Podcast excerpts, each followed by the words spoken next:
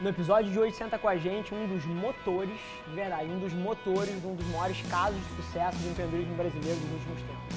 Seja bem-vindo. Obrigado.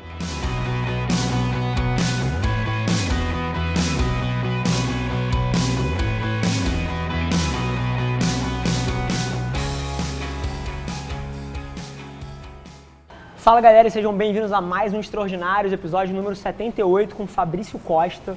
É, a gente estava batendo um papo aqui, aqui antes, mas assim, para quem não conhece tanto o Fabrício quanto o case da Stone e da Equals, assim, eu vou deixar ele contar um pouquinho mais disso, mas o fato é que a gente teve recentemente um dos maiores casos de sucesso brasileiro de negócios, que foi Uhum. o IPO da Stone lá na Bolsa Americana.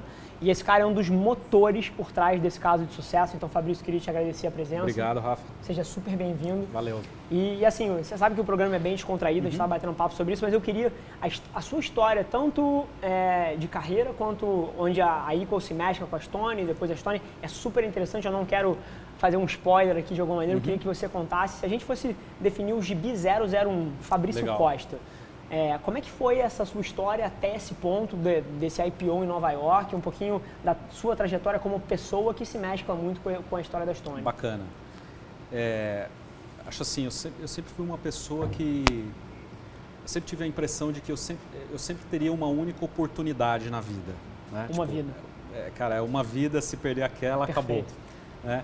É, ao longo do tempo eu descobri que para algumas coisas sim, mas para outras não. O que é bacana, porque te, te permite aprender, é, mudar, melhorar, fazer diferente. É leitor de filosofia grega, estoica, não? Não, Tá, é, acho que eu aprendi pela dor mesmo.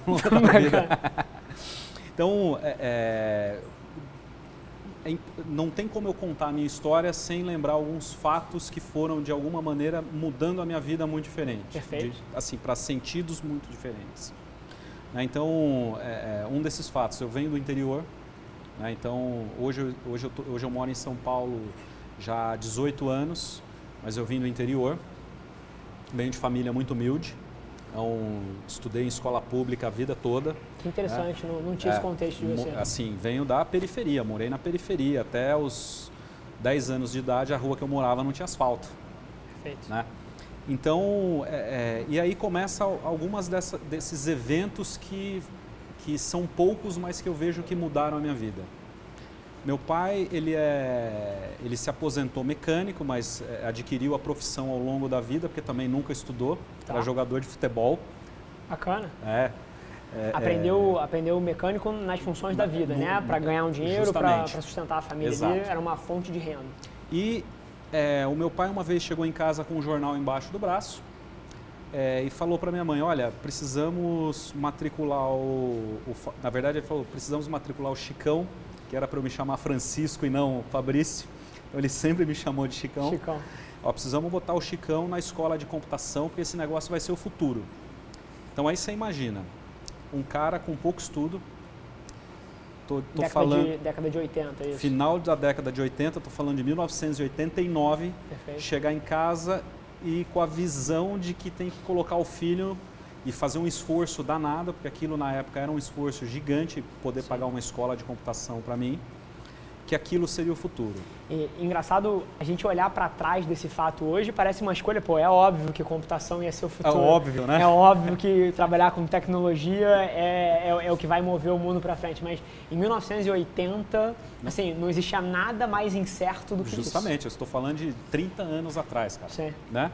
Então, eu com 10 anos fui, fui então lá na escola, né? Então, era, foi muito engraçado porque quando eu cheguei lá, acho que tinha eu com 10 anos e depois uma turma assim, já com quase 20. E escola de computador na minha época era assim, 20 pessoas, dois computadores. Sim, né? Então dava briga para ver quem ia conseguir chegar perto do computador. perfeito. E, e foi muito bacana porque no começo eu tinha dificuldade de chegar sequer perto do computador e com o passar do tempo das aulas já dava briga para ver quem ia ficar, de comigo para me colocar lá no computador. Bacana. E aí aprendi a, a- comecei a aprender a programar computador aos 10 anos de idade. E Naquela época era o que? Era C? Era Não, na- naque- eu, aprendi, eu comecei com Basic, bacana, basic. depois foi pro DBase. E aí nessa, nessa linha veio, depois do DBase veio o Clipper, veio o Delphi, Tá. E aí começou a vir, por exemplo, o C Sharp já com o Sim. .NET, mas eu já estou falando do início do, dos, dos, anos, anos 2000, 2000 com, a bolha, é, com, a bolha, com a primeira bolha da internet. Perfeito. Né? Então, comecei a aprender computação e era muito difícil, ia na casa dos amigos para usar o computador, para ficar brincando. E quando eu acabei a oitava série, eu fui estudar à noite e precisava arranjar um trabalho. Aí, mais uma vez, meu pai, visionário, tive uma ideia vou conversar com o gerente de, do CPD na época, que hoje é o gerente de TI lá na Sabesp, que era onde ele trabalhava, para ver se ele não deixa você ficar lá um tempo para você aprender como é que funciona uma empresa. Bacana. E o cara deixou. Eu fiquei lá de, fazendo um estágio pirata por um tempo, mas dentro de uma empresa, cumprindo horário, equipe, time, Já rotina. tendo a, visão do que é o mundo né? real, né?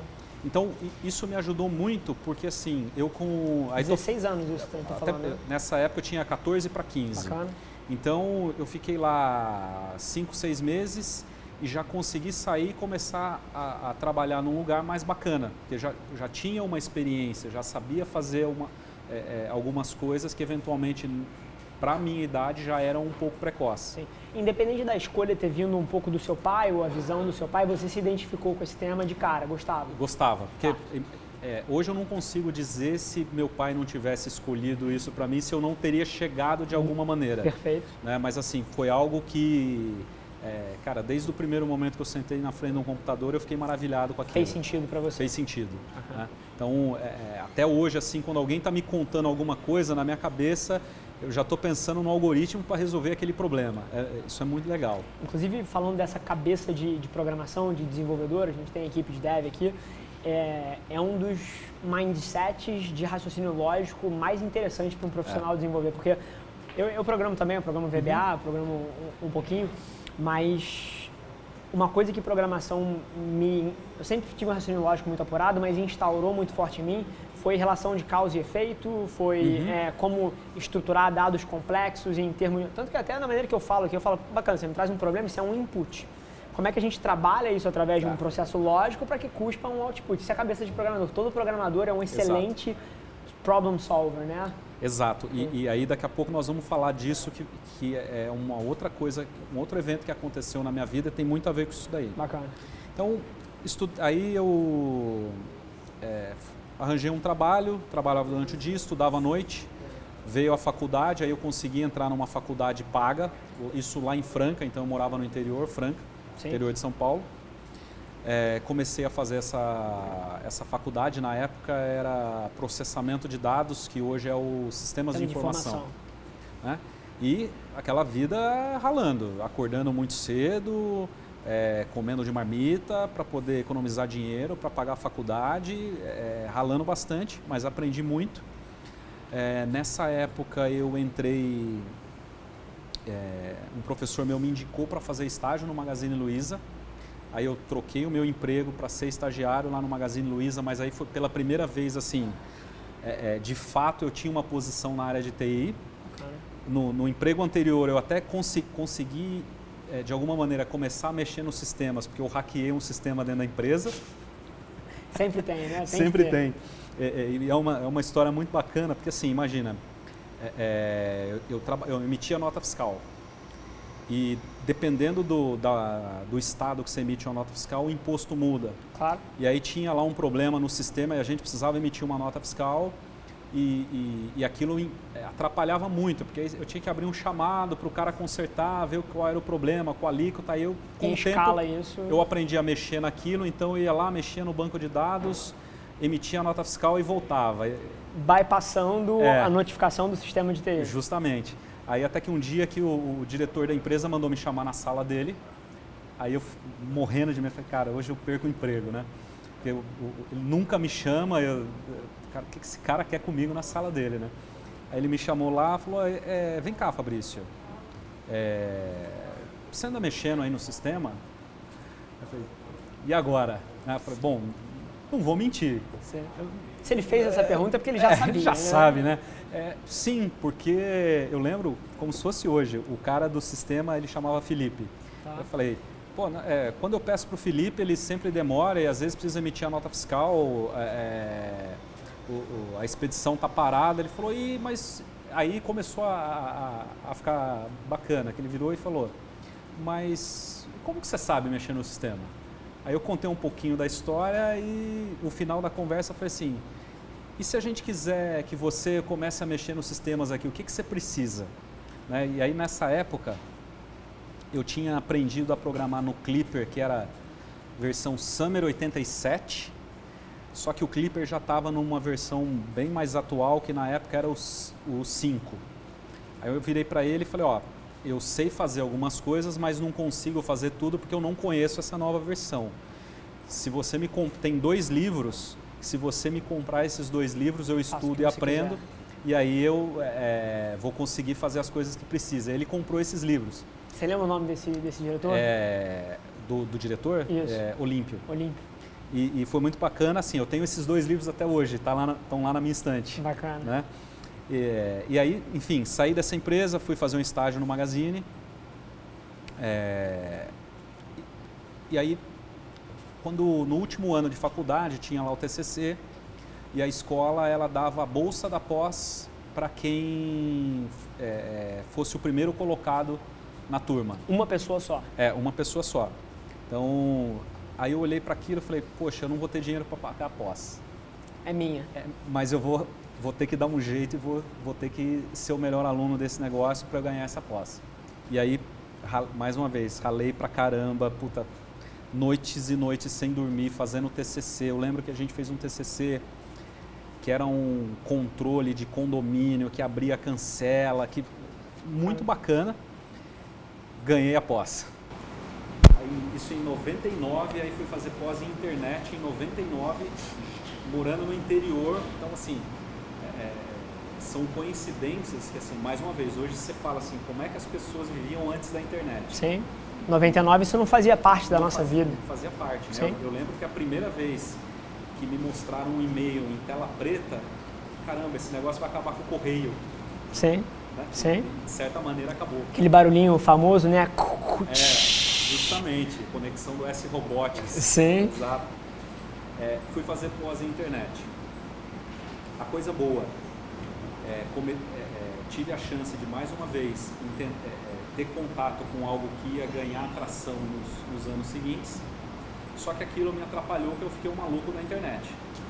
E ao ficar um maluco da internet, eu perdi o emprego eu só pensava em internet. Sim. Hoje é óbvio você chegar numa empresa e falar, precisamos vender na internet. 99. 99. Sim. Cara, Sim. moleque tá maluco. Inclusive, essa era uma pergunta que eu queria te fazer. Para você que já estava muito metido, e não só metido, mas fascinado pelo tema de internet, de conexão, de que isso ia derrubar a barreira, ia conectar a gente, ia conectar a empresa, ia abrir mercado para você lá atrás já era muito óbvio que isso estava se desenrolando e quando você olhava para um ser humano normal na rua, você falava assim, caramba, esse cara vive em outro planeta, eu estou enxergando aqui o mundo que vai vir e as pessoas não têm ideia. Ou ainda era um pouco nebuloso o que, que isso ia se tornar? Era assim, é... por exemplo, como eu, eu passei um ano estudando internet, então a gente já sabia que aquilo ia revolucionar o mundo. Sim só que você não tinha como tangibilizar, assentar aquele raciocínio, aquela ideia e apontar, e convencer as pessoas Sim. que, não, que não, não, não conviviam, não tinha aquela vivência no assunto ainda. Sim.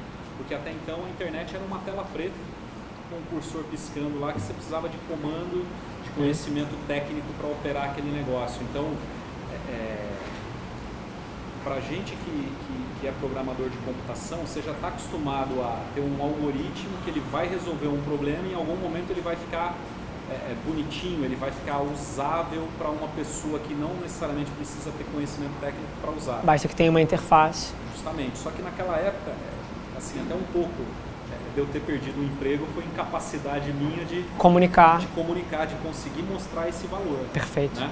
Então, é, perdi o emprego, mas aí arranjei um outro emprego para trabalhar com a internet. Aí. Né? Onde foi nessa época? Isso foi lá em, lá em Franca ainda, Bacana. uma empresa que estava começando. É, a gente, quem é de Franca, brinca que Franca é a capital oculta do mundo. Né?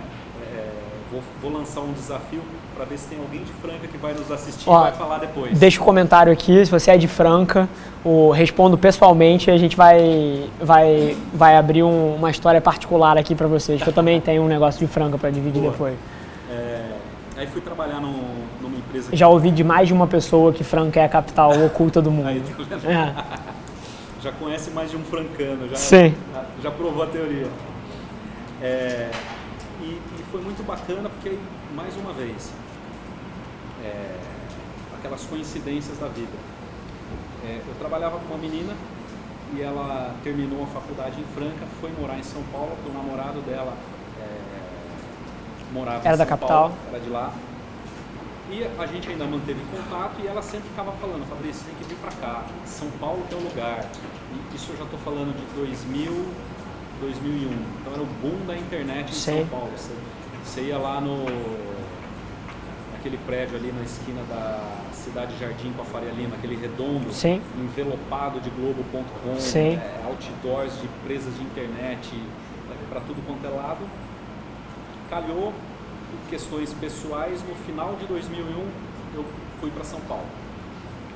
É, consegui arranjar um emprego, a vida lá em Franca estava tava meio difícil, com algumas questões pessoais, falei, ah, vou embora, aproveitar e vou embora. Fui embora para São Paulo e aí comecei a galgar uma carreira em São Paulo. Primeiro emprego, segundo emprego, é, é, muito difícil. Você está num lugar que você não conhece ninguém, né, que você não tem laço com ninguém, porque é, mesmo no interior, poxa, você está sem emprego, você tem os seus amigos, me ajuda, me indica. É, é, não ter essa rede, até o que a gente estava comentando antes. Perfeito. A rede ela faz toda a diferença do mundo. Sim. Como é que né? você solucionou esse problema no seu caso? Cara, assim, foi lento, mas por exemplo, é, eu tinha muito, muito claro na minha cabeça assim, tinham muitas pessoas de Franca, é, ainda tem muita gente de Franca em São Paulo, é, muita gente do interior. E aí eu comecei a perceber o seguinte, muitas das pessoas elas pensavam em São Paulo de segunda a sexta e trabalhavam a semana inteira, não vendo a hora de da sexta-feira voltar para a cidade do interior para passar o fim de semana com os amigos, com, com a família, amigos, com a família, para voltar na segunda-feira. E aí eu percebi de cara, falei, cara, eu não posso fazer isso, porque senão eu não vou não, conhecer, não, não vou conhecer, não vou criar laço. Então aí o que, que eu comecei a fazer? É, eu me matriculei numa escola de inglês para começar a fazer outras amizades fui fazendo curso, é, é, academia. Então aí você começa a conhecer. A viver em São Paulo de é fato, viver, né? De fato, Sim. né? Ficar o fim de semana, porque Perfeito. daqui a pouco tem um amigo seu que vai falar, cara, eu vou fazer um churrasco lá em casa.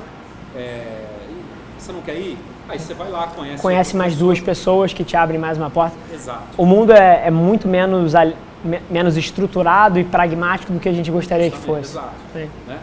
Então, e aí comecei a trabalhar. É, é fui trocando de emprego, melhorando de emprego, até que chegou um momento que eu tava, trabalhava na consultoria da Microsoft e por conta de um amigo surgiu a oportunidade de trabalhar no Banco Santos.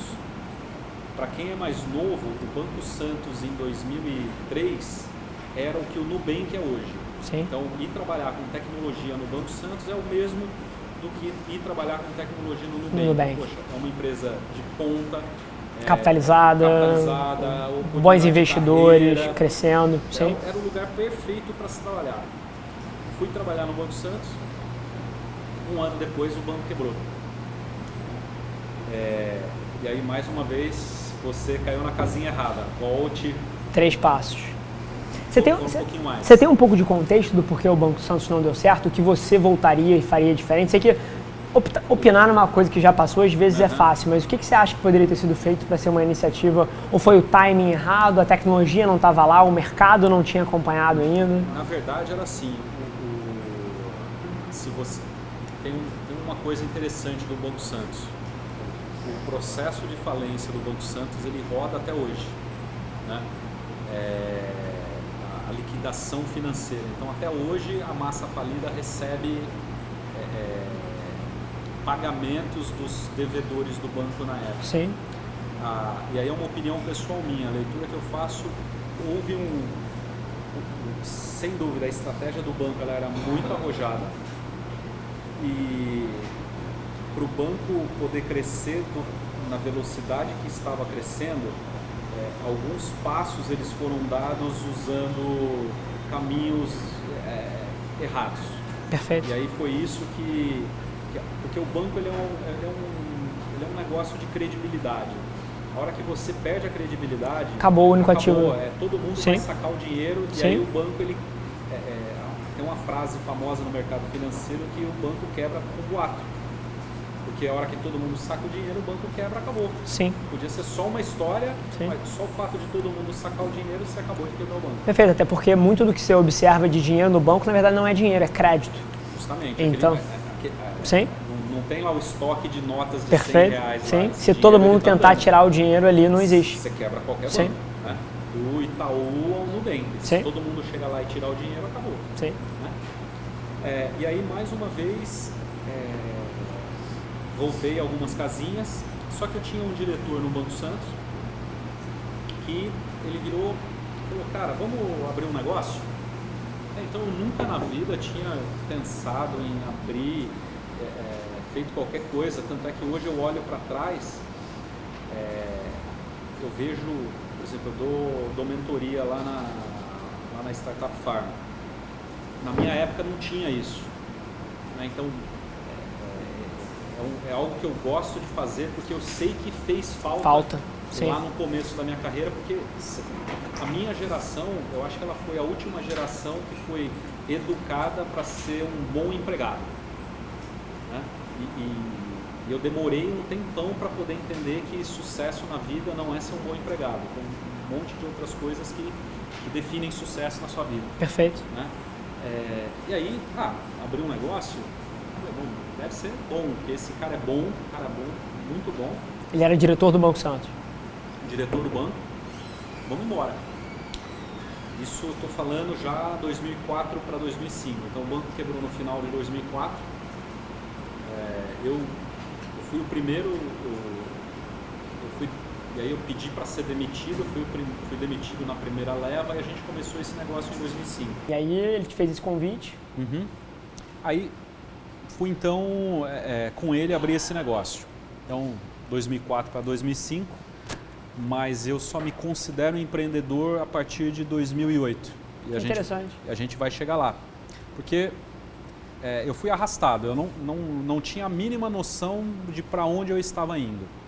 A gente começou com um negócio de especificação de sistemas.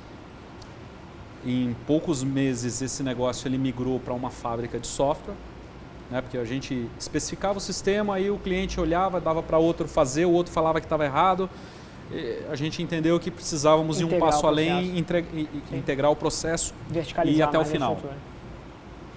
e, é, é, como eu te falei, é, aguenta que nós vamos chegar nesse ponto, que é o seguinte: é, o, o- o programador ele tem um conhecimento muito bacana, tem uma habilidade, é, um conhecimento técnico muito legal, mas só esse conhecimento técnico não te leva muito longe.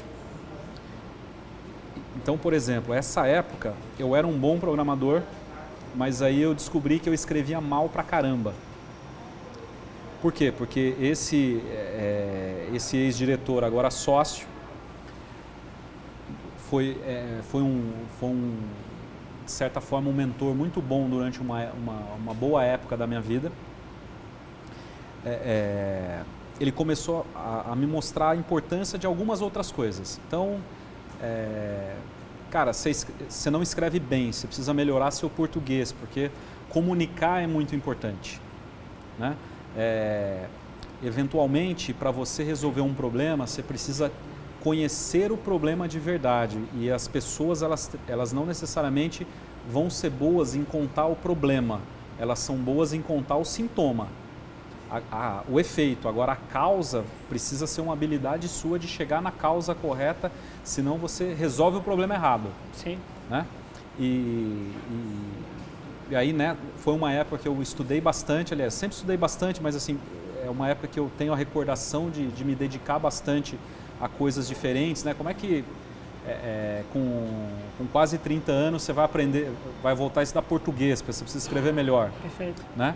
É, e, e ele me recomendou um livro, que é o livro Discurso do Método, do, do, do Descartes, que é um livro escrito lá no século, sei lá, 17, 18, que não tinha computação, não tinha nada, mas é um baita de um método de resolução de problemas, de conhecimento de problema, de análise, de dividir, dividir um assunto e quebrando. Então, assim. Do pensador. Do pensador. Tá. Né? Então, você falou lá do, da, da, filosofia, Histórica, da. É, da história. É, a única coisa de filosofia que eu me lembro, assim, de ler e, e, é Descartes. e, e guardar é o Descartes. Né? Discurso do Método, que é um livro fininho, mas assim, ele, ele dá um. É, um, é uma pós-graduação em como resolver problemas. Que interessante, vou até dar uma olhada, porque é. nunca, nunca ouvi ninguém falar desse livro. Pois é, muito bacana. Então, ali eu, eu melhorei muito a capacidade de comunicação e de análise. Porque se me dessem um problema, eu era bom de resolver. Mas eu não era bom de resolver. Comunicar o problema. De entender qual é o problema que precisava ser resolvido. Okay. Né? E esse negócio ele foi caminhando de 2005 até 2008 muito bem. A gente foi crescendo. Fábrica de software. Fábrica de software. Chegamos a ter quase 50 pessoas trabalhando com a gente. E em 2008 veio a crise, a marolinha. E ali a gente começou a ter dificuldade. E isso é, é, é muito interessante porque às vezes a gente pensa que o que acontece nos Estados Unidos, na Europa ou no mundo de uma maneira geral, a gente tem pouco a ver com aquilo. Né? Hoje é muito óbvio para mim, eu vou te contar, você vai falar, é, realmente era muito óbvio, você foi muito incompetente de não ter percebido isso. 11 anos atrás não era tão óbvio. Sim, conectar os pontos olhando para trás é, que, é, que é o seguinte, você teve uma crise de crédito no mercado americano. Sim. O que, que as empresas fazem quando existe, quando, é, é, existe escassez de dinheiro? Elas economizam, elas deixam de gastar. Quem a minha empresa atendia aqui no Brasil? Multinacionais, fazendo projetos de software, ou seja, investimento. Sim. Quando veio a crise de 2008, todo mundo cortou investimento parou de comprar projeto, cancelou o projeto no meio. Então a gente foi muito impactado por um, por, por um, é, por um fator exógeno é, é lá de fora, que Sim. num primeiro momento não tinha nada a ver com a gente. Né?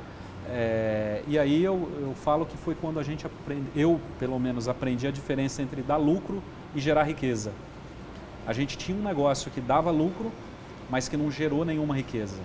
Então, quando o cliente disse vou cancelar o projeto, eu não tinha nada. Não, o, o, valor do negócio estava nos contratos? Estavam nos contratos. Quando eu perdi os contratos, eu não tinha mais valor nenhum. Perfeito. E por que, que eu considero que eu me tornei empreendedor nessa época? Porque foi quando a empresa começou a ter problema. Até então, eu era o cara de dentro da empresa que cuidava do time técnico, que entregava os projetos é, que eram no vendidos. No prazo, dentro da especificação. Isso aí. Sim. Nem sempre no prazo, tá? É bom dizer. Sim, projeto Até é... porque um projeto de TI que não atrasa não é um projeto de TI. e quando a empresa começou a passar por dificuldades, foi aí que eu comecei a entender e falar, poxa, peraí, esse negócio é meu, eu sou sócio, é, tá doendo no meu bolso, não estou conseguindo pagar as minhas contas. É aí que você alinha interesse, né? né? Sim. Justamente. Sim. E, e, foi aí que eu comecei a, a é, de maneira gradual a migrar para a área de negócios, a entender contabilidade, financeiro, DRE, resultado, fluxo de caixa. É, então aí que eu comecei a me tornar um empreendedor, né? É uma época difícil porque de 2008 até 2010 é, a empresa foi ladeira abaixo, a gente acabou quebrando. Nessa época a gente eram quatro sócios, é, separamos a sociedade de, isso no final de 2010. E aí começo de novo do zero, volte algumas casinhas, 2011. Você estava falando disso antes de começar o programa e acho que é fundamental dar o contexto para as pessoas. As pessoas às vezes olham para um produto pronto é. e, e às vezes eles estão num momento da curva que todos nós passamos lá atrás. Pô, Fabrício demitido lá atrás, perdeu o emprego, quebrou uma empresa que teoricamente estava ascendente. Aí é. você olha para ele aqui e você fala, caramba, como é que eu chego ali? É, é, é iterando. É perdendo o emprego, é, perdendo é emprego, quebrando, é, quebrando, é, é, aprendendo. É aprendendo. É fantástico esse insight. Né? Porque não, é, é, como a gente estava falando, duvide de histórias muito bonitas por muito e, tempo. Principalmente lineares. É, duvide de histórias lineares. Que nada aconteceu de errado, até porque é, é, na diversidade que você é obrigado a sair, é, é um clichê da, zo, da, sua zona de conforto, Perfeito. mas você tem que aprender coisa nova, você tem que lidar com situações que até então Perfeito. então você... E eu, eu, tenho até uma tese, por exemplo, você estava contando que você veio da, veio da periferia, pô, não tinha muito dinheiro em casa, uhum. pô, seu, padra, seu pai, a sua família, pô, cortavam um dobrado para poder pagar a sua educação.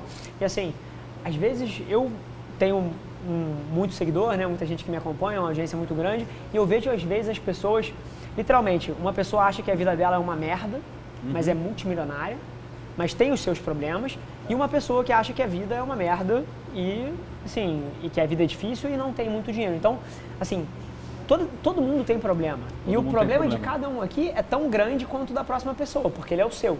Exato. Mas eu acredito profundamente que as pessoas que passam por mais adversidade na vida, é, e acredito que até a diversidade mais cedo, elas chegam na vida mais preparadas.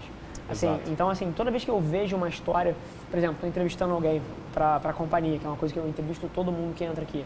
Quando a, a pessoa me conta um background um pouco mais duro, uma história um pouco mais arranhada, alguma dificuldade, cara, eu gosto daquela pessoa instantaneamente. É. E não é empatia. É porque eu sei que aquela pessoa vai ter Exato. mais fibra, vai ter mais garra, vai ser mais interessada. Você sabe que tem um livro que eu gosto muito, você falou garra, que a tradução dele no português é garra. Da Angela Duckworth. Duckworth. Sim. É, é, Para mim aquele livro é fantástico. Né? Aquela equação dela é talento mais esforço é igual a habilidade. Habilidade mais esforço é igual a conquista. Então o esforço ele conta dobrado. Sim. Independente do seu talento. É, você precisa se esforçar. E, e, é muito bacana isso que você comentou.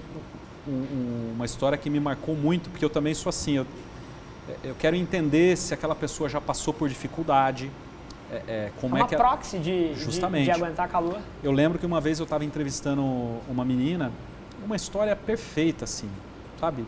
Currículo impecável. Família boa, escola boa, faculdade boa, estágio bom. Soft. Né? Vai ser soft. Aí, e conversando com ela, a gente vai fazendo perguntas e tudo mais. Eu, uma hora eu virei para ele e falei assim: olha sua vida está me parecendo muito perfeita. Me parece que você nunca teve que lidar com um problema de verdade na vida. Perfeito. Qual foi o maior problema que você já teve que lidar na sua vida? Aí eu me arrependi, porque a menina começou a chorar. A menina chorou assim uns dois, quase três minutos de soluçar, que ela não conseguia se recompor. Falei, meu Deus do céu, o que será que, que, que eu, eu fiz? fiz? Aí ajudei, aí para tudo, Bebe copo d'água, lenço, toma Sim. uma água, se acalma, me conta. Ela falou, não, então, a verdade é assim, os meus pais sempre moraram na mesma casa, mas nunca foram casados. É, já estavam separados. É, brigavam o tempo todo. Meu pai tinha outra, minha mãe tinha outra. fui criada, na verdade, com a minha avó. Na verdade, assim, a minha mãe, o meu pai, para mim é a, é minha, minha avó. avó. E e aí vem o maior problema que eu já tive que lidar, que é assim, eu estudei a faculdade toda com a minha e a minha avó morava no interior e ela foi ficando doente. E assim ela morreu semanas antes da minha formatura e aí eu não queria me formar porque não, nada fazia mais sentido para mim. Cara ah entendi gostei. Perfeito porque é cada um tem o é seu isso. problema. Às vezes a gente acha que a falta de dinheiro é o maior problema que se pode ter no mundo e não é. Saúde em saúde, Sim. em família. família. É, é, a história de cada um. E a Ângela fala muito disso no livro dela.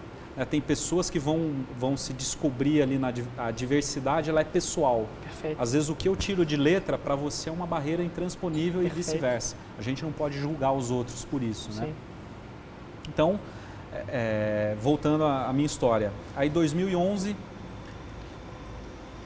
é, com mais um dos sócios da empresa antiga, a gente era em quatro, separamos Equals, a né? sociedade. Né? 2011 começou. Aí começamos o que vi, viria a ser Equals. E é muito bacana, porque agora eu já consigo falar de Stone. Porque qual é a analogia que eu faço com Stone? É, a gente estava ou estamos escalando a mesma montanha, olhando para o mesmo objetivo só que usando rotas, diferentes. rotas diferentes. Perfeito. E por que, que eu digo isso? Uma coisa muito forte na Stone é propósito. A gente acorda e dorme por um motivo, por um porquê. Lá em 2011, quando a gente foi fundar essa nova empresa, a primeira coisa que a gente fez foi parar para pensar aonde a gente estava e o que, que a gente queria. Propósito. E é, a empresa nasceu é, um, é, e a gente queria isso até no nome da empresa. Então não nasceu Equals. É muito engraçado. A empresa é, nasceu como Inflection. Então o pessoal que é de engenharia vai saber que Inflection vem de ponto de inflexão, que é o momento que a curva muda de sinal. Sim. Então a gente estava no fundo do poço, negativo ao máximo, a gente só queria mudar o sinal, começar a, a, a, a tapar o, o poço para algum dia sair do buraco. E aí a gente começou a trabalhar juntando os cacos com essa ideia de precisamos gerar riqueza, precisamos ter algo que gere riqueza. Então, o projeto ele dá dinheiro no curto prazo, mas no longo prazo e, e, e, aí começam as coincidências. Então, estou falando de 2011, o mercado de cartões se abrindo. A gente tinha trabalhado muito no setor financeiro, sempre do lado de do cá. projeto. Do, do lado do banco. Então, trabalhei para vários. A gente fez projeto para vários bancos, para empresas de voucher, para processadoras de cartões. E a gente começou a perceber a dificuldade que as empresas têm e tinham e ainda têm hoje em lidar com os bancos, com o sistema financeiro como um todo. Então, chegou 2011, a gente tinha muita experiência com o financeiro. O know-how de tecnologia. Know-how de tecnologia, já tinha feito coisas, sistemas para problemas muito complexos. O mercado de cartões começava a se abrir e em algum momento a gente entendeu que haveria uma oportunidade com, esse, com essa história de conciliar venda com cartão, conciliar meios de pagamento. E foi aí que a gente conseguiu é, olhar e falar, não, vamos desenvolver um produto para resolver este problema. Aí começamos isso em algum momento entre maio e setembro de 2011. Bootstrapping ou chegaram a pegar algum investidor? Vários investidores, o cheque especial de alguns bancos né? Nessa de alguns época, familiares. Nessa época a gente já tinha alguns grandes investidores na empresa, os Bradesco, principais bancos. Bradesco, Banco do Brasil, Caixa. Todos eles investiram na empresa lá no começo. Sensacional. Né? Então, é, é, nessa época a gente devia ter umas 15, 16 pessoas na empresa. Não, deixa eu pensar, não, menos. Umas 12. E trabalhávamos com um projeto, pegamos uma pessoa e alocamos para começar a desenvolver esse negócio. Então a gente ganhava um dinheirinho aqui, investia ele do Perfeito. lado, Perfeito. foi indo. É, já no, no, no, final de 2011, a gente já estava num momento onde a gente conseguiu um cliente para poder ser a cobaia. Né? Para rodar o piloto de Para rodar o piloto, a, a POC, para ali um MVP. Sim. Né? É, então, começo de 2012, isso começou a tracionar. E aí vem uma outra coincidência. Então, Lembra que eu falei que alguns fatos, é, assim, eu vejo que eles foram fundamentais na minha vida, né? Então, é o meu pai chegando com o jornal, depois é a pós, é a perda de emprego que por um, por um lado foi ruim, mas por outro é o que me levou para São Paulo. Oportunidade no Banco Santos. A oportunidade do Banco Santos, a quebra do banco, banco Santos, depois, o convite. Né? Então, é, é, esses eventos eu acho que eles, é, eles fizeram muita diferença na minha vida. É, e o que, que aconteceu lá no começo de 2012? Tinha uma empresa que tinha prometido entregar uma solução similar para quatro ou cinco clientes, que coincidentemente eram companhias aéreas estrangeiras. Em algum momento essa empresa não conseguiu entregar e esses clientes meio que vieram de mão beijada para a gente. Meio que assim, olha, tem esses caras que têm este problema, eles estão mal atendidos e eles estão dispostos a pagar o quanto for para ter a solução. Hoje, é, é, é, qual é a teoria por trás dessa coincidência? Você, tem, você identifica um problema no mercado, aí você estuda o mercado, vê quem é que, tem, que sofre mais com aquele problema, quem é que está disposto a pagar mais para ter aquele problema resolvido e vai atrás desse nicho de clientes. Sim. Isso aconteceu com a gente coincidentemente. Então, é, é, logo de início, a gente já teve a oportunidade de fazer o nosso MVP, de construir o nosso produto atendendo o segmento mais exigente do ponto de vista de conciliação de meios de pagamento que você pode imaginar. Airlines. Que são as companhias aéreas. Ticket médio alto, um volume de fraudes gigante, um bilhete aéreo ele é dinheiro, é, tem liquidez. Sim. Né? Então, todos os problemas de conciliação, contabilização e gestão de, de vendas com, com meios de pagamentos eletrônicos, que o cartão é o mais famoso, mas você tem outros, a gente teve a oportunidade de encarar logo no início e construir um produto que depois dali nenhum outro mercado exigiria mais da gente Sim. Do que a companhia aérea. Perfeito, até porque é um business, está falando disso com o Pedro agora, final de uhum. semana está falando do Pedro, jogando tênis, estava falando, é um negócio assim que precisa ser, se você operar uma companhia aérea com excelência, você quebra ela. É. Você precisa operar ela num nível mais alto do que, do que a maioria dos outros negócios, porque é um negócio que é, é extremamente alavancado, é, tem custo em dólar, receita em real e, e falta de previsibilidade para você fazer um hedge uhum. bem feito. Então é um negócio que precisa ser muito justo, né? Então exigiria é. de vocês um nível de, de competência máxima. E aí, é, é, já em 2012, é, eu estava falando isso, hoje é quarta, segunda-feira, a gente ainda estava falando isso os cinco primeiros clientes da empresa lá de 2012, que a gente começou a faturar em maio de 2012, são clientes da empresa até hoje. Que bacana. Acho que até mais do que os cinco, mas a gente é, pegou os cinco primeiros lá, eles são clientes da empresa até, até hoje. hoje. Então isso é muito bacana, né? Sete anos. Sim. É, e aí começamos a tracionar esse negócio. Fomos fazendo essa transição lá daquele resquício de fábrica de software que a gente tinha e é, migrando essas pessoas para essa operação. E aí, mais uma vez, é, eu falo de Stone. O, o que, que a gente sempre teve? A gente sempre teve essa obsessão pelo cliente bem atendido. Então, falei do propósito, estou falando agora da obsessão pelo cliente. A gente sempre teve é, é, lá na Equals essa coisa, é, essa vontade de, que, de atender o cliente, de deixar o cara satisfeito, de, claro, dentro de um contexto de negócio, resolver de fato o problema dele, porque isso tem um poder muito grande. Sim. Esse cara falando bem de você, é, é, esse cara é, é servindo como laboratório para você, isso não tem preço. Perfeito. Né? E aí começamos a crescer. É, em algum momento aí, 2012, 2013, é, já para 2014, até então era o conciliador, então era a Inflection a empresa, o conciliador, esse negócio começou a ficar maior e aí veio é, a necessidade de arranjar um nome para esse negócio. Né? É, e vai, vai daqui, vai dali, brainstorm e, e, e, a conciliação ela tem muito, a própria contabilidade ela tem muito essa questão do igual. Sim, né? crédito, tá, débito, se não, balanço, ou justamente, ativo passivo. Ativo passivo, se, se não está igual, está errado. Sim. Né? E, e, na nossa... Perfeito, é daí que vem então. É daí que vem.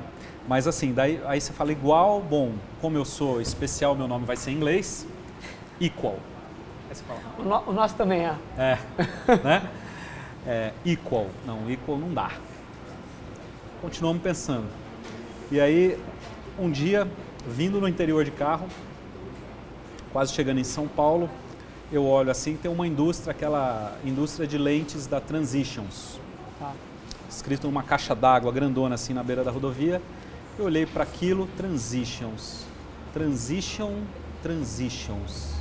Equal, equals. Pô, equals é bom. Cheguei na segunda-feira cedo para o Marcelo, meu sócio. Marcelo, acho que eu encontrei o nome. Equals. É bom, hein? É bom. Daí que nasceu Equals. Que bacana. Então, mais uma curiosidade. Então estão pagando royalty para Transitions até é hoje? Só o S. Só o S. é, aí já estou falando de 2014, então aí a gente começou a, a trabalhar muito forte o nome Icos, já para mudar o nome da empresa para Icos, né, para ficar é, de maneira uniforme. E 2014 a gente começou a, a ser assediado por investidor. Então começaram a, a, a nos procurar, é, claro que com ofertas indecentes, né? em algum momento deu um estalo e falou, poxa, a gente precisa se preparar melhor para esse negócio, porque a gente está sendo procurado, chega um, uma pessoa aqui, oferece um caminhão de dinheiro mas não necessariamente vem o dinheiro, vem só o caminhão e sem combustível, você tem que empurrar o caminhão. Sim.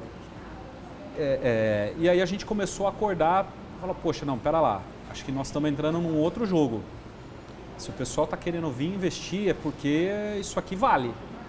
Porque é, a gente não consegue ter a noção do quanto vale, porque afinal de contas nós somos empreendedores mulambos, né? mas se a galera está começando a vir, aí contratamos uma empresa para nos assessorar.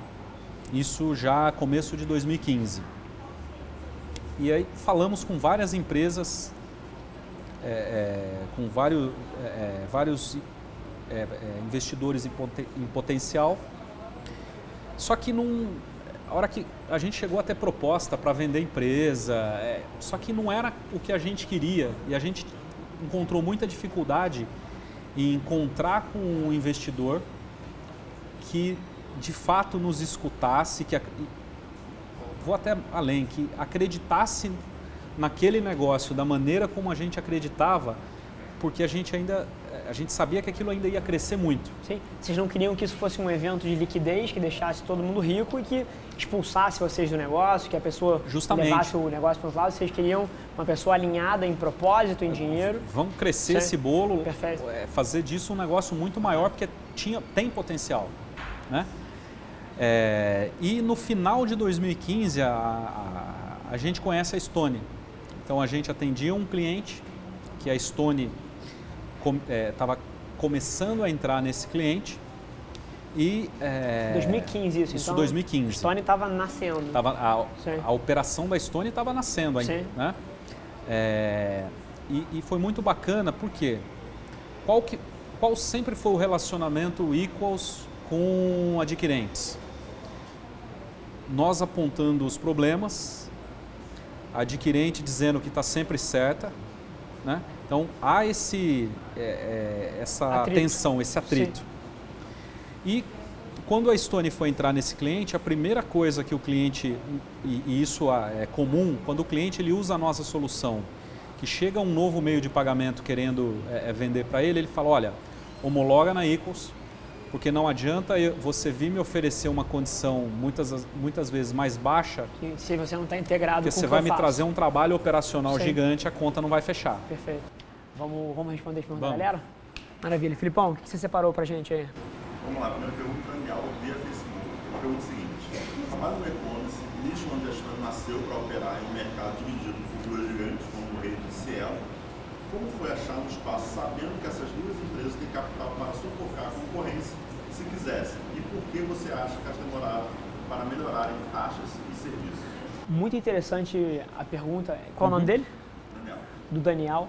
Porque essa é uma pergunta que no mercado é, das fintechs e o mercado uhum. financeiro, uhum. o mercado bancário, tem as suas dinâmicas próprias, mas é uma pergunta que eu vejo se repercutir em vários lugares. As pessoas achando que porque existem players estabelecidos não tem, não tem espaço para um próprio. Exato. E, e, assim, eu tenho a, minha visão de, eu acho que no, final, no longo prazo, você pode não ganhar no primeiro ano, no segundo ano, uhum. mas se você entregar mais valor na ponta do consumidor, Exato. se você aumentar a fatia da Pixar, se você facilitar a vida de alguém, assim, sempre vai ter espaço para pessoas que estão pensando fora da caixinha. Mas no caso de vocês específico, como é que vocês acham que se vocês pegaram uma fatia, porque o caso de vocês ainda é um pouco além. Não é que a empresa pegou um pedaço e está conseguindo. Não, ela pegou uma fatia enorme e está uhum. indo para um, um, um, nível de market share nessa velocidade quase sem precedente. Como é que você acha que vocês conseguiram fazer isso? Bacana. Então, é, é, acho que tem alguns pontos que, que fazem a diferença. E aí, é, para a galera que está assistindo, como é que eu pego esses, esses pontos Quebraria e eu enxergo isso. como paralelos para porque eu acho que eles podem ser aplicados em qualquer área. Né? Então, acho que o primeiro ponto é assim: onde não tem competição, tem ineficiência. Então, é, você tinha lá um duopólio, mas com cara de monopólio, Visa e Master, VisaNet e Redcar. Então, cara, com certeza tem, tem ineficiência. ineficiência. Então, esse é o primeiro passo. É tem uma oportunidade de negócio ali, esse é um mercado grande, tem uma oportunidade de negócio. Esse é então, é interessante o seu mindset como é completamente inverso ao da pergunta. Ele olha um monopólio barra duopólio, enxerga a falta de oportunidade. uma barreira, não. Como uma barreira. Exa- Na verdade, é exato. aonde está a oportunidade. não tinha, não, não tinha nem percebido nisso, mas é exatamente. Né? É onde tem um monop... não tem concorrência, tem ineficiência. Né? É- é, e aí, onde tem ineficiência, cabe inovação. E aí tem um outro fator. O- os dominadores, é, é, quem domina o mercado, ele tende a fazer um acompanhamento muito grande do concorrente dele direto. Então deixa eu ver o que o meu concorrente está fazendo, porque quem tem o poder de quebrar o meu domínio, de acabar com o meu domínio, é um cara, é o meu par. Então tem uma história que eu já ouvi ela várias vezes em, em- em- em diferentes contextos. É o, o elefante ele olha pela janela procurando a inovação. E aí ele fica olhando para ver se não vem um animal grandão lá, um rinoceronte, um elefante, é um bisão. Ele fica procurando. Então ele vai até a janela, olha, não, não está vindo a inovação. Continua tranquilo. Só que como é que a inovação vem? A inovação vem na formiga Sim.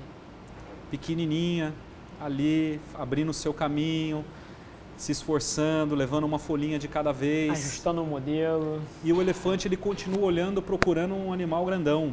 Só que a inovação não vem desse jeito, né? Então é, esse é outro ponto. É, se tem ineficiência, cabe inovação. Como é que eu inovo? Eu preciso fazer diferente. Então vou te dar um exemplo que a gente gosta de usar muito lá na Stone, é, que é uma das áreas que a gente mais se orgulha da companhia, que é a nossa área de atendimento. Lá atrás, quando a gente falava que a gente não queria ter URA, URA atendimento Sim, é, digital. digi- é, au- Automatizado, automático, automatizado, que a gente queria ter um atendimento humanizado, todo mundo ria da gente. Não tem escala, não é Isso não eficiente. escala, é, isso não vai dar certo. É, se fosse assim, a gente não teria as gigantes de call center aqui fazendo esse trabalho. é, vocês estão errados. Legal. Se eu quiser fazer diferente, eu preciso contratar um ex-gerente de call center da Cielo para vir montar o meu call center, eh, que a gente nem chama de call center, porque senão ele vai montar um call center, Sim. que é- ele sabe montar call center. Ou eu vou procurar alguém aqui, um jovem com potencial, que odeia ser atendido por uma URA, que, que tem pavor de URA para falar, então, agora nós vamos montar o nosso atendimento, o nosso relacionamento com o nosso cliente, que vai ser do jeito que a gente sempre sonhou em ser atendido. Perfeito. E na indústria eu não tenho benchmark, porque todo mundo na indústria faz do mesmo jeito e acha que aquilo é o que dá para fazer. Então, por exemplo, o nosso, o nosso relacionamento com o cliente, que hoje a gente já é, já é o nosso encantamento de cliente, nós fomos olhar quem era benchmark nisso no mundo. Então, nós fomos olhar o Walt Disney, Os apos. Zappos. Fomos lá conhecer a operação da Zappos. Fomos na, fomos na Disney conhecer a operação. Entender como é que é se relacionar com milhares e milhares de clientes todos os dias. Com qualidade, com, com personalização. qualidade, com personalização. Então, a gente foi aprender... A em- Disney é uma aula, né? é uma aula. A Disney é uma E- aula. Em outra escola. Então, agora nós vamos montar o nosso relacionamento com o cliente do jeito da Disney, do jeito das apps. né? E, e essa história é muito bacana porque, assim, quando a empresa tinha 5 mil clientes, ah, funciona porque vocês são pequenos. Vocês vão ver, daqui a pouco é, é, vai parar de funcionar, não vai ter escala. Hoje a empresa já está com, com mais de 200 mil clientes e continua, funcionando, e continua sendo o cada vez mais eficiente Perfeito. né? Então, é, é, se, se tem ineficiência, há oportunidade de, de, é, de negócio. Há espaço para inovação e a inovação ela precisa ser diferente. Porque você não inova se você é, quiser fazer da mesma maneira que todo mundo está fazendo. E, e no nosso caso, tem, é, se você olhar o contexto de tudo isso que eu estou te falando é gente. Você precisa trazer gente boa, né? E, e por que que a gente, a, a média de idade lá na Estônia ela é, ela é muito baixa? a gente contrata as pessoas é, pelo potencial delas. Então, é, e, e, e aí cabe reforçar que, por exemplo, eventualmente dentro da empresa eu tenho ex-funcionários de VisaNet.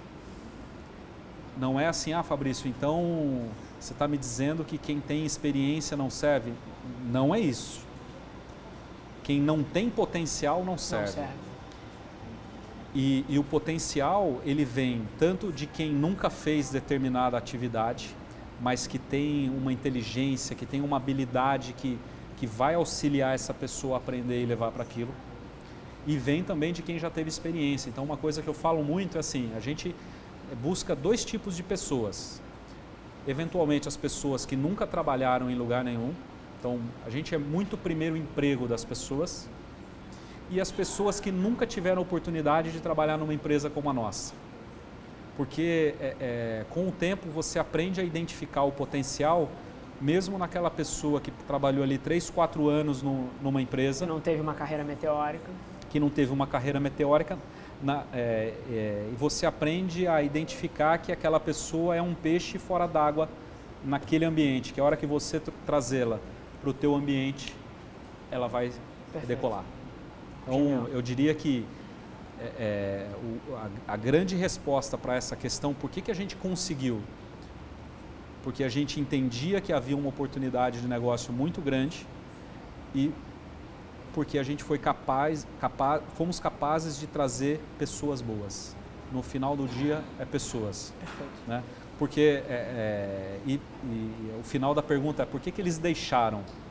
Na verdade, eles não acreditavam, né? É a história que eu contei do elefante eles olham e, e ficam tentando achar outro elefante.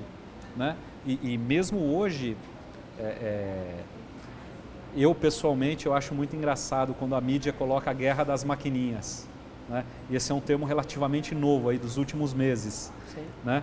É, Para a gente sempre foi guerra. Né? A gente está em guerra desde o primeiro dia da empresa.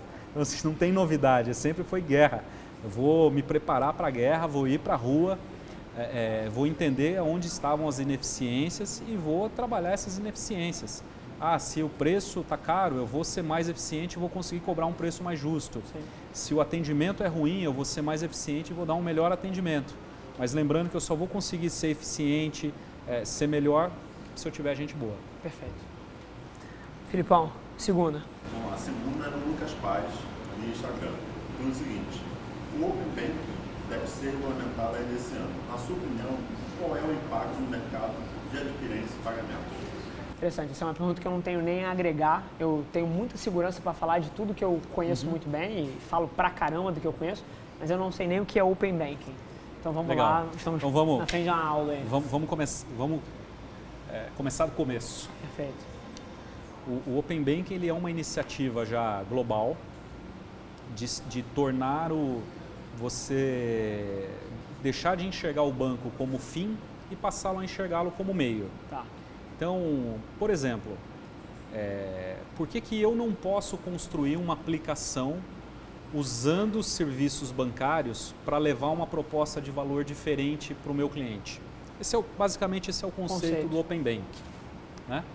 É, então, por exemplo, é, se você pega hoje um guia bolso, de alguma maneira ele está fazendo um serviço de open banking. Sim. Na raça, porque o pessoal do guia bolso eh, eles são heróis, porque eles são é, tem muito atrito com os grandes bancos, porque o, o banco ele entende que ele está tirando informação. Isso, então agora o banco central está vindo regular é, essas é, regulamentar estas, essa relação. essa relação. Isso é muito bom. Então isso é o open banking é eu consumir o banco como plataforma, como atividade meio e não como fim. Né? É, é, e, e, aí respondendo a pergunta, é, é, como isso impacta? Na verdade, é, isso não impacta, isso impulsiona. E por que, que eu digo isso? O que, que a gente, o que, que o, o banco ele historicamente, o que, que ele nos oferece? Ele nos oferece três serviços: pagamento, crédito e investimento. Hoje é, é, é, todo mundo fala em fintech. Porque a fintech ela tirou o pagamento é, é, do banco e trans, então o pagamento ele era um serviço estritamente financeiro que passou a ser tecnológico. Então hoje é, cobra-se melhor quem tem mais tecnologia. Sim, mais então, dados para então, avaliar o, risco. O, o Uber. O Uber hoje é a melhor experiência de pagamento que a gente tem em escala. É que eu uso o serviço e não preciso nem pagar. Já tá, vou embora, me despeço Sim. do motorista e vou embora. Por que, que ele é capaz de cobrar daquela maneira? Porque ele tem tecnologia. E, e, e é interessante é, é, esse fenômeno do pagamento, porque até então você tinha a experiência de compra do cliente e o pagamento ele era sempre em segundo plano. Todo mundo já foi naquela loja que o caixa fica lá no fundo, que depois de comprar o vendedor te dá um, um papelzinho e fala agora você vai lá no fundo caixa no caixa e paga. Sempre foi assim. E agora a gente tem o oposto disso, que é um Amazon Go da vida. Por quê? No momento que, que, é, é, que percebeu-se que o pagamento ele poderia ser o grande diferencial na experiência de compra... Tirando atrito. Tirando atrito, Perfeito. então, cara, trai, trai, tira o caixa do fundo, traz para frente, quer dizer, não dá para tirar o caixa, porque o cara já é o Amazon Go. Perfeito. Né? Então, o pagamento ele deixou de ser um, um monopólio do banco e passou a ser também um, um serviço tecnológico. E por que, que o Open Banking impulsiona o pagamento? Lembra que eu falei que o banco, historicamente, ele três oferece serviços. três serviços. O primeiro já deixou de ser monopólio dele. O Open Banking, ele é, é uma das, é, das, das, principais funcionalidades do, da oferta, uma das principais ofertas do Open Banking... Justamente o crédito. É o crédito. Perfeito. Mais fácil, mais rápido, mais acessível, com avaliação de risco melhor. É, hoje, o, o o crédito ele está fazendo essa migração de serviço financeiro para serviço de tecnologia. É, e isso vai fazer com que a maneira de eu avaliar crédito e risco ela mude completamente. Então, eu tenho uma tese, me diz se já tem alguém fazendo isso, você tem um pouco mais de contexto. Eu juro por Deus que a melhor avaliação de risco que um cartão de crédito poderia fazer, por exemplo, como proxy, é uma mistura de análise. Seria você logar com o Facebook de alguém, alguém que use rede social, uhum. e a pessoa vai usar a sua geolocalização, o tipo de círculo de amizade que você tem, tipo de lugar que você faz check-in com o seu Facebook para saber aonde a geolocalização do seu celular dorme, para saber onde você mora, para entender perfil uhum. socioeconômico. Alguém já faz isso? Ainda não, mas é, é essas são. É, é, o Google acabou de obter licença de banco, o Facebook tem uma iniciativa financeira que deve ir para. É, não, não vejo outro caminho né?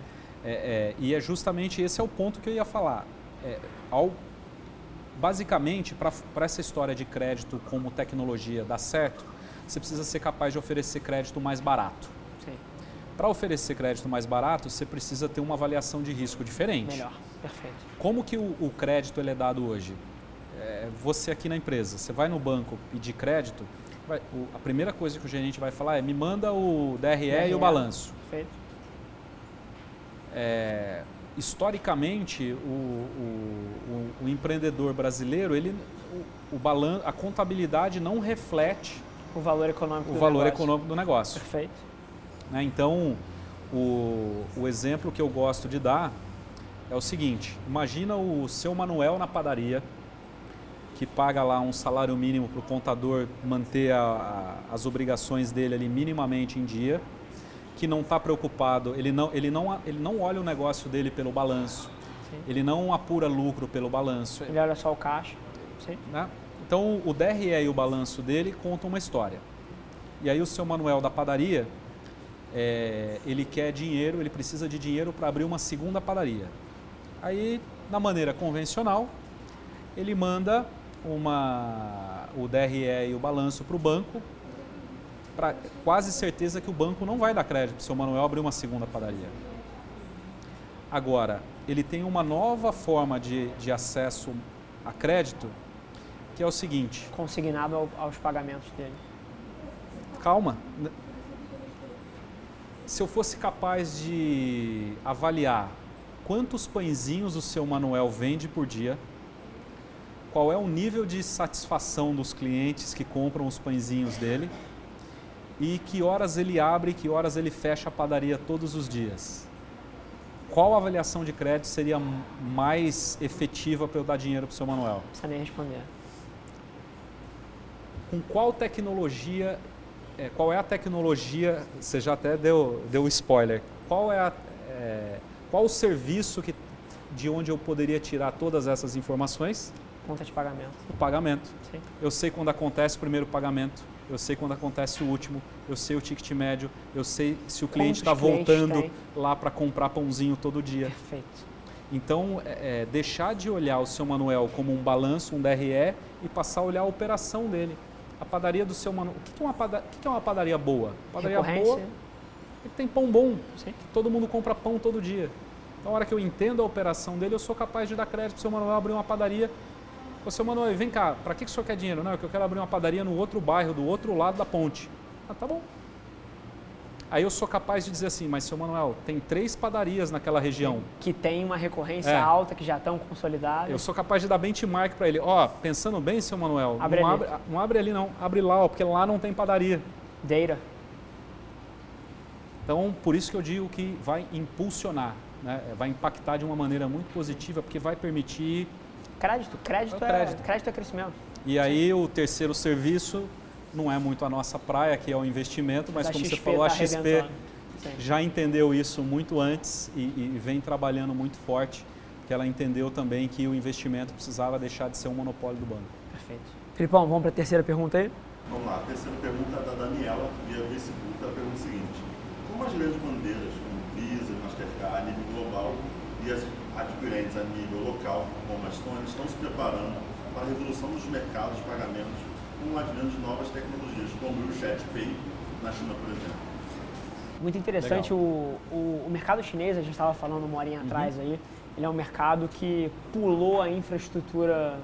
Pulou o banco. Pulou o banco. E, inclusive, muito interessante, eu tive na Tanzânia em 2016 também, e foi uma experiência bastante transformadora, não só pela viagem em si, uhum. pela é, pela perspectiva que a viagem me deu, mas também porque a África subsaariana também pulou o banco. Eu não sei quanto contexto você tem, mas eles têm. Eu fiz, o... eu fiz alguns projetos com a IFC, que é o braço do Banco Mundial para microcrédito.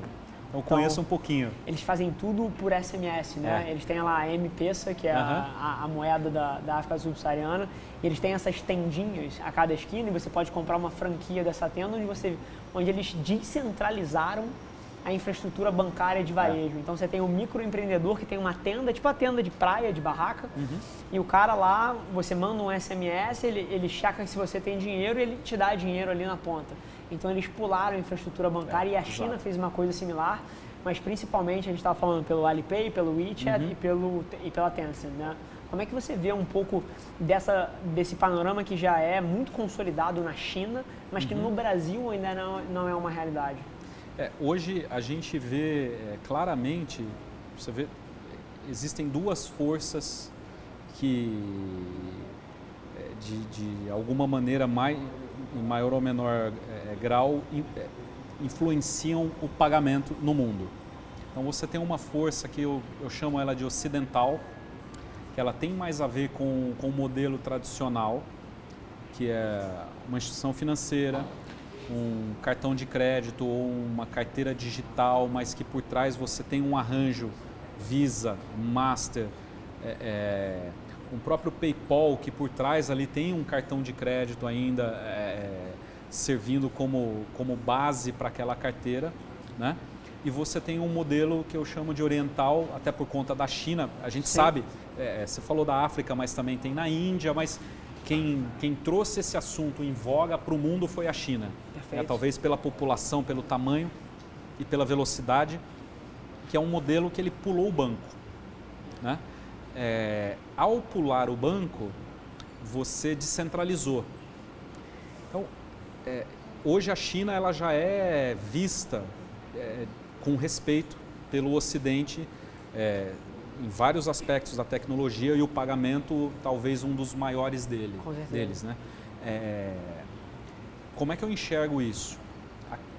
falando aqui do Brasil, que eu acho que a pergunta tem muito a ver, como é que isso vai, vai é, impactar? Até se você quiser trazer para uma realidade da Estônia, como é que uhum. você acha que isso afeta o modelo de negócio, estratégia de vocês? Tá.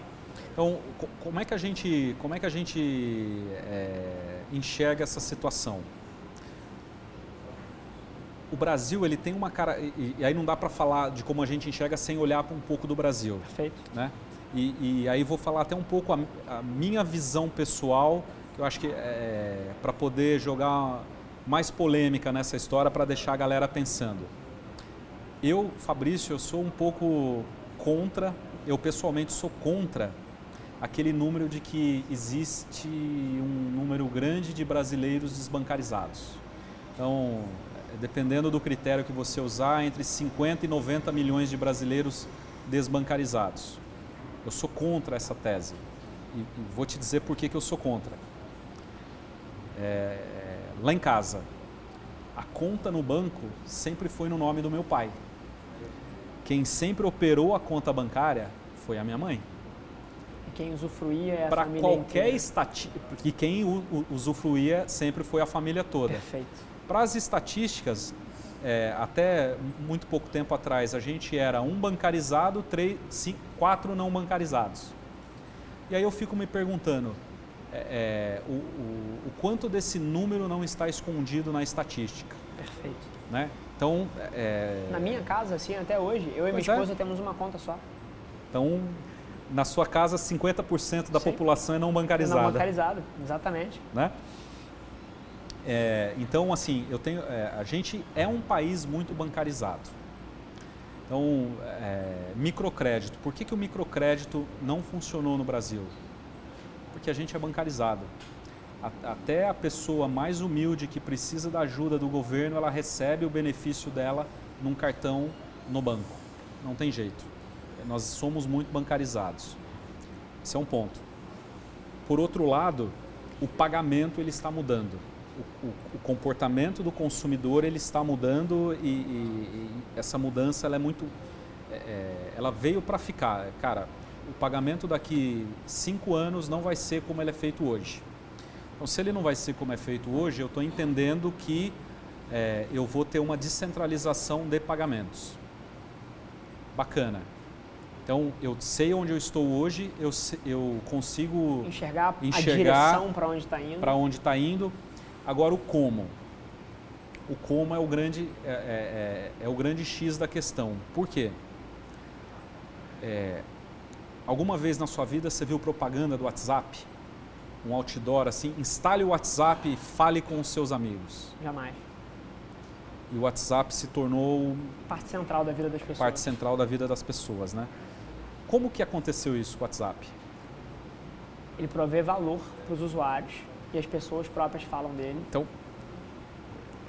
come- imagina, o primeiro cara que instalou o WhatsApp, Não aí tinha ninguém não tinha ninguém, aí o segundo, isso virou exponencial. Sim. Então, o que, que eu quero dizer? Esse caminho, o como, ele vai acontecer de alguma forma exponencial Que ninguém consegue prever que exatamente hoje a gente ainda não consegue prever. como. Perfeito. né? É, a gente vai acordar um dia com um WhatsApp de pagamento e você vai, caramba, como tudo isso começou? Nem me lembro. Sim. né? Então, é, é, seguindo a linha de raciocínio, para responder a pergunta, eu sei onde eu estou, eu sei, consigo é, prever com um certo grau de certeza para onde a gente vai, não consigo controlar o como. Como é que a gente então Navega se isso. prepara para essa situação? O que, que a gente está entendendo? A gente está entendendo que eu preciso ter tecnologia,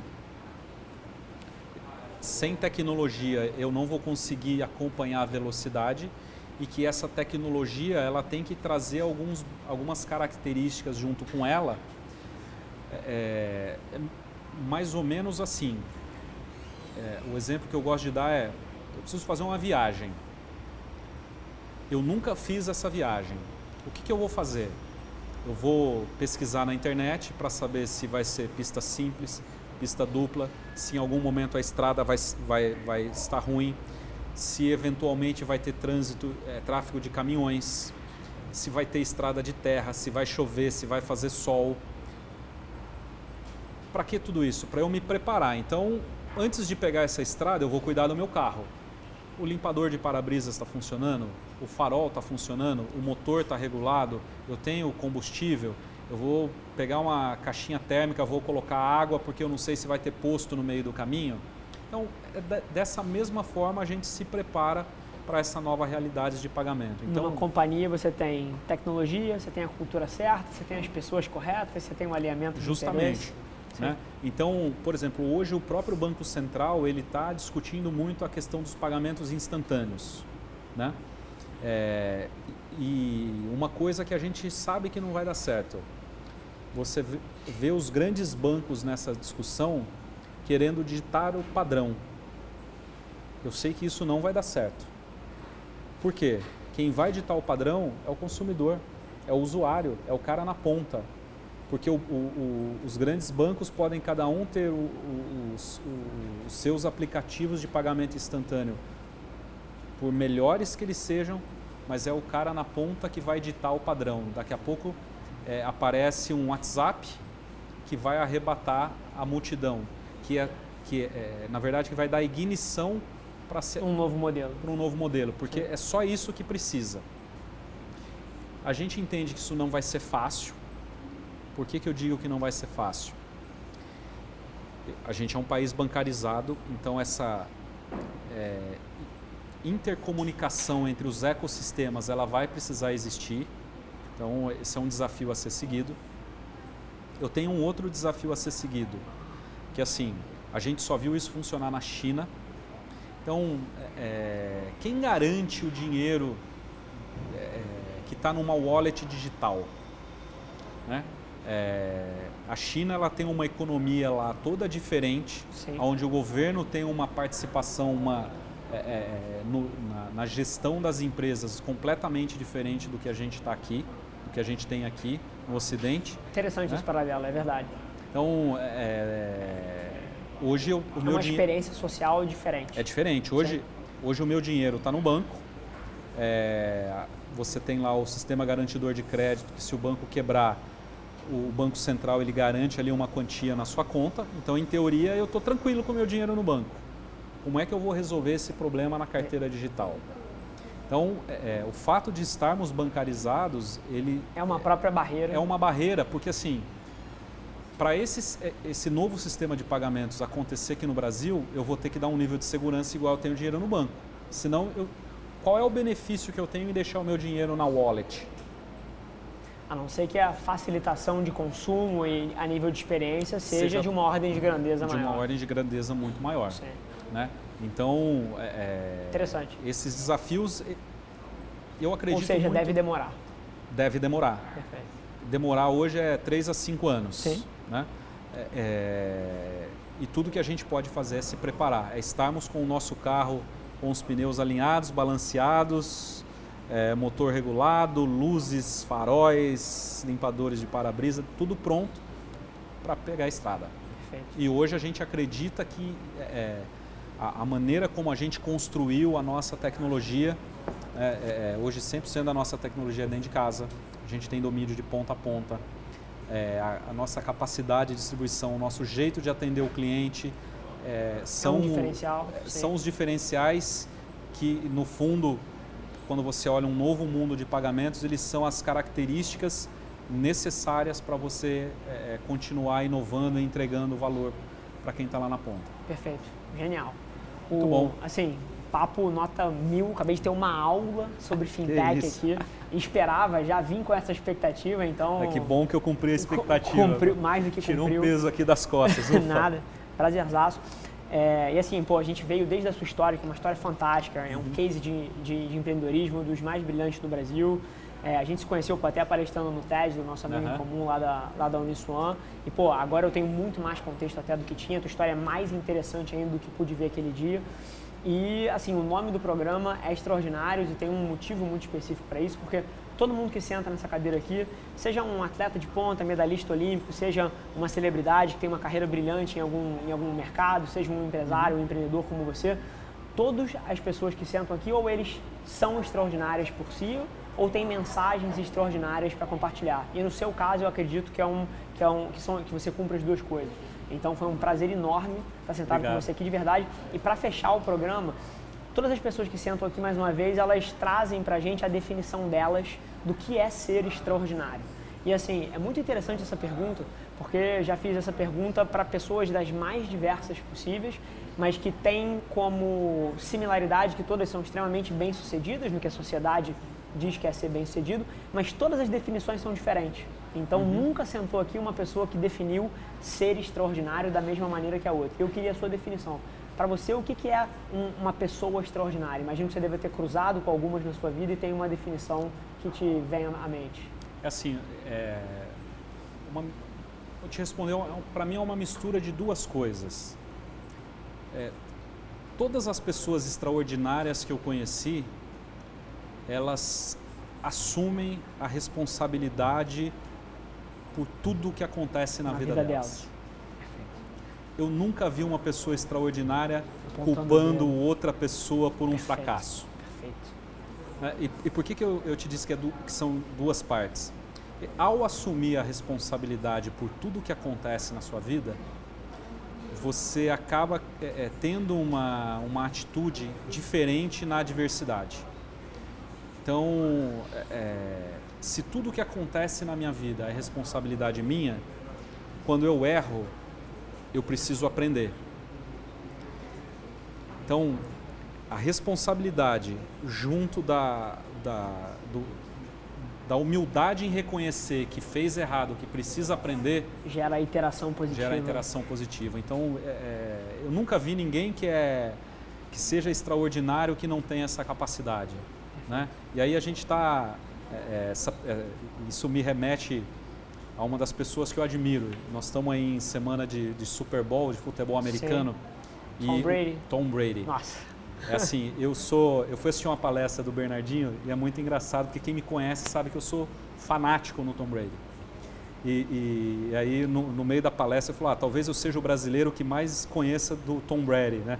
Aí um amigo meu do lado falou, é porque ele não te conhece, né? E é muito engraçado porque assim, é, o, o Tom, As rotinas dele é, o Tom é uma, Brady, uma ele não é o cara mais talentoso, ele não é o cara que tinha mais aptidão para o esporte que ele que ele que ele tá. Ele, na verdade, ele era não, não era mais forte, a, não era mais rápido. Antitese para o futebol americano, Sim. né? Mas a esse, é, a obstinação dele por aprender, por, por melhorar, por entender que não era o cara, mas que ele queria muito aquilo e, e, reconhecer isso e assumir isso e fazer isso ao longo aí de 20 anos, transformou o cara no, no melhor atleta é, da história num esporte assim que é, altamente científico, competitivo. É, é eu acho, acho, isso muito bacana. Né? Então assim, eu é, falando do Tom Brady, cara, você nunca vai ver o Tom Brady na derrota ou na vitória, é, é, a responsabilidade é dele. Ah, por, é, é, e aí eu fico comparando muito com, com o jogador brasileiro, né? O juiz, o, o, o jogador brasileiro perde, ah, é o juiz, é a chuva, é a bola, é o campo, é a torcida. É... Não, é porque essa semana eu tive problema, fiquei gripado. Cara, é, o Tom Brady, você pega nas piores derrotas dele, na, nas mais difíceis, ele tem a capacidade de, na entrevista depois do jogo, de falar: é, a gente errou aqui, ali, isso aqui não saiu conforme planejado, precisamos voltar e treinar mais isso aqui, porque a gente achou que estava bom, mas não estamos. Então, é uma capacidade, uma pessoa extraordinária é assumir. Autoresponsabilização. É, cara, eu sou responsável. Perfeito. Fabrício, genial o papo, te agradecer mais uma vez. Eu que agradeço a oportunidade. Pelo, Valeu. Pela, aula aqui. E, e, até sei que você é um cara super reservado nas redes sociais, mas imagino que o pessoal às vezes te encontre dando o seu ponto de vista em alguma coisa no LinkedIn, mais no LinkedIn. Mais no LinkedIn. Maravilha. Então, João, sobe aí tanto no começo quanto agora o, o LinkedIn do Fabrício para a galera poder ter um, ter um contato lá. Esse cara é um, é um dos caras, eu não sei o quanto de contexto a maioria de vocês tem na história da Equals, na história da Stone, mas é um, é um case que vale a pena ser estudado e replicado na medida do possível. É, isso é o que a gente espera, é, é. ter, ver mais histórias como a nossa. Assim. Perfeito. Inclusive porque o brasileiro tem uma cabeça que o Estado tem que corrigir os problemas e eu acredito sinceramente que a solução vem na iniciativa privada, vem no e, e, não é e não é assim que a gente tenham milhares de stones, isso não é nem possível, mas é é o microempreendedor que passa Exato. de uma barbearia para duas barbearias e agora emprega oito pessoas em vez de quatro. Exato. É, é aquela dona de casa que está educando os filhos e quer focar nisso, mas começa a fazer quentinha e por isso emprega mais duas pessoas para ajudar aquela a cozinhar. Eu, eu acredito sinceramente que o, o novo patamar que o Brasil eventualmente precisa chegar passa pelas, pelas ideias empreendedoras e a sua história, eu tenho certeza que inspira não só pessoas que sonham grande a criar projetos de sucesso e de renome, mas também tenho a esperança de que inspire aquela pessoa que está apertada agora a fazer uma coisa diferente, a virar uma chave para que possa ganhar mais 100, mais 200, mais mil reais, começar a guardar um pouco mais de dinheiro e investir num projeto. Eu tenho a esperança que esse nosso papo Bacana. faça isso aí. Inclusive, para as pessoas que estão ouvindo, seja no Spotify, no YouTube, no, no, em qualquer plataforma que seja, tira um print da tela, me marca, marca o Fabrício, deixa a gente saber que vocês estão ouvindo, manda Legal, os comentários aí do que vocês acharam do programa, ideias, isso mais do que agrega aqui na nossa jornada. E a gente se vê no próximo Extraordinário. Obrigado. Fabrício. Valeu, eu que agradeço, Rafa. Galera, por hoje é só, mas você não tem ideia de quanto eu aprecio você ter investido seu tempo aqui comigo. Muito obrigado. E lembre-se, se alguma coisa nesse conteúdo ressoou com você, ou se você acha que alguém que você conhece pode se beneficiar desse conteúdo, divide com ela. E não se esquece de seguir as nossas páginas no Instagram e no Facebook para ter acesso a conteúdos exclusivos diariamente. E eu te proponho um desafio. Vamos colocar esse podcast no top 100 do Brasil? É só ranquear a gente com 5 estrelas que a gente vai estar um passo mais perto desse sonho.